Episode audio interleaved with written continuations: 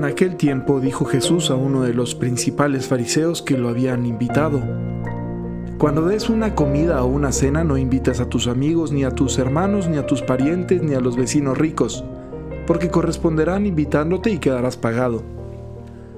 Cuando des un banquete invita a los pobres, lisiados, cojos y ciegos. Dichoso tú porque no pueden pagarte, te pagarán cuando resuciten los muertos. ¡Guau! Conciso y macizo, ¿no? no andes haciendo cosas nada más por el puro interés de que te las retribuyan.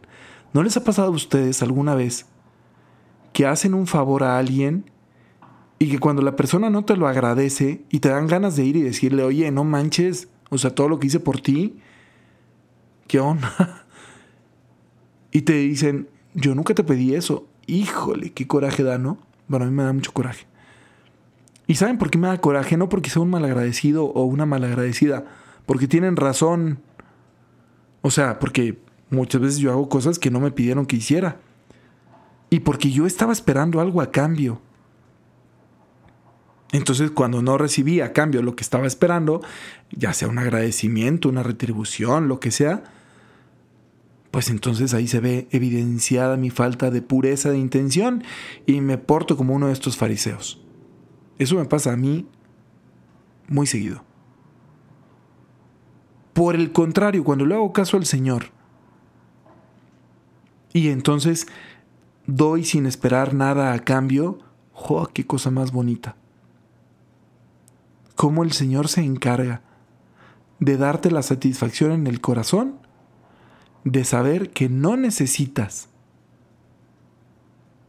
que todo el mundo se entere, que no necesitas ni siquiera que la persona ayudada se entere, que te basta con saber que tú sabes y que sabe Dios. Y ya cuando lleguemos al cielo, pues qué es, ¿no? ¿Qué espectáculo será aquel?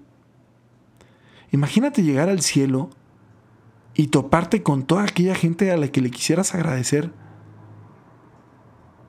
A mí me encantaría, yo me, encantaría algún día llegar al cielo y, y, poder estar ahí en la entrada y acercarme con tanta gente y decirle, oye, gracias por lo que hiciste. Hay muchos profesores, maestras míos a lo largo de la vida que me ayudaron y a quienes nunca les agradecí.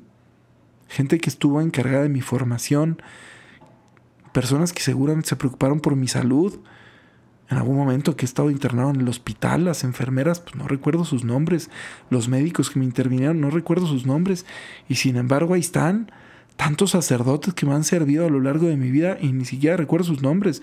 Un padre que me encontré no sé dónde una vez y que me confesé y que y ya. Y ahí poderles ver otra vez el rostro y poderles agradecer personalmente lo que hicieron por mí cuando yo estaba cojo, lisiado, paralítico, ciego del alma o del cuerpo tantas y tantas personas a las que les tendré que agradecer. Y también en retribución, tantas y tantas personas que nos agradecerán a ti y a mí. Qué bonito va a ser eso, ¿no? Cuando llegues al cielo y, y sin ningún tipo de falsa humildad puedas sencillamente escuchar con gratitud la gratitud de quienes te agradecen. Eso va a pasar. Pero si queremos que todo eso suceda aquí en la tierra, pues qué agobio vamos a vivir. ¿No? Como a esos políticos que quieren pintar todas las cosas, todas las bardas y todos los postes y todas las bancas y todas las banquetes, todo lo que se pueda del color de su partido. Nosotros pusimos este parque y lo pintan todo del color del partido que arregló el parque o lo puso. Esos están pensando continuamente nada más en el voto. El voto, el voto, el voto, el voto, el voto. Qué mezquindad, ¿no? O qué mezquindad también la nuestra a veces. De sí tener ciertas actitudes con ciertas personas, pero porque en el fondo estás esperando otra cosa. Eso es lo que el Señor nos dice, no, no esperes nada a cambio. No hagas actos de amor solo por lo que estás esperando que venga de regreso. Porque incluso si lo llegas a recibir, ya, ahí está tu recompensa. ¿No? O sea, no habla solamente del riesgo de no recibirlo y la frustración que eso conlleva, sino incluso si sí la recibes, ya, en eso quieres que quede todo, en que la gente se entere, en que te aplaudan, en que te den algún beneficio, en que en eso pensemos en el futuro. Pensemos de verdad en construir esas cosas que sirvan para los demás. Qué bonito sembrar un árbol, por ejemplo, que tú sabes que no te va a tocar ver quizá nunca grande, pero esos arbolonones que luego hay en el bosque gigantescos o en las ciudades, ¿no? Y que piensas, ¿quién habrá sembrado esto hace cuántos años? A lo mejor nunca le tocó verlo así, pero yo me puedo cobijar bajo su sombra, puedo refugiarme ahí del sol, puedo maravillarme del tamaño de aquel árbol, puedo... Y algún día fue una semilla que alguien plantó ahí. Pues igual. No me acuerdo si... Digo, nunca he ido a Monte Albán, pero me han contado la historia de que al parecer Monte Albán se hizo en distintas generaciones, ¿no? O sea, una generación puso no sé qué y otra generación y la otra generación, generaciones. Es decir, los que comenzaron la construcción sabían que muy probablemente no les iba a tocar ver la conclusión, pero no importaba, porque eso era para su pueblo, para su ciudad, para sus nietos, para sus hijos, para los que seguían. ¿Cuántas veces no queremos la retribución inmediata y no estamos dispuestos a hacer absolutamente nada que no tenga una retribución inmediata, con una visión inmanentista, como si todo se terminara aquí en la tierra? Trascendamos, trascendamos de verdad en nuestros actuar, en nuestras acciones, trascendamos en nuestras decisiones, trascender, que lo que tú hagas ahora tenga su repercusión también en la eternidad que resuene en las siguientes generaciones, no porque se acuerdan de ti, pero porque se puedan beneficiar de lo que tú generaste.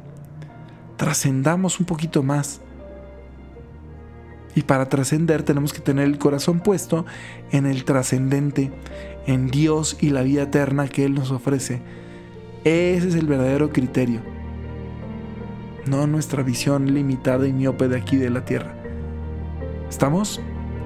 Pues muy bien, Ojalá que el Señor nos conceda esa gracia, ojalá que ustedes tengan un excelente día y ojalá que se porten muy bien. Bye bye.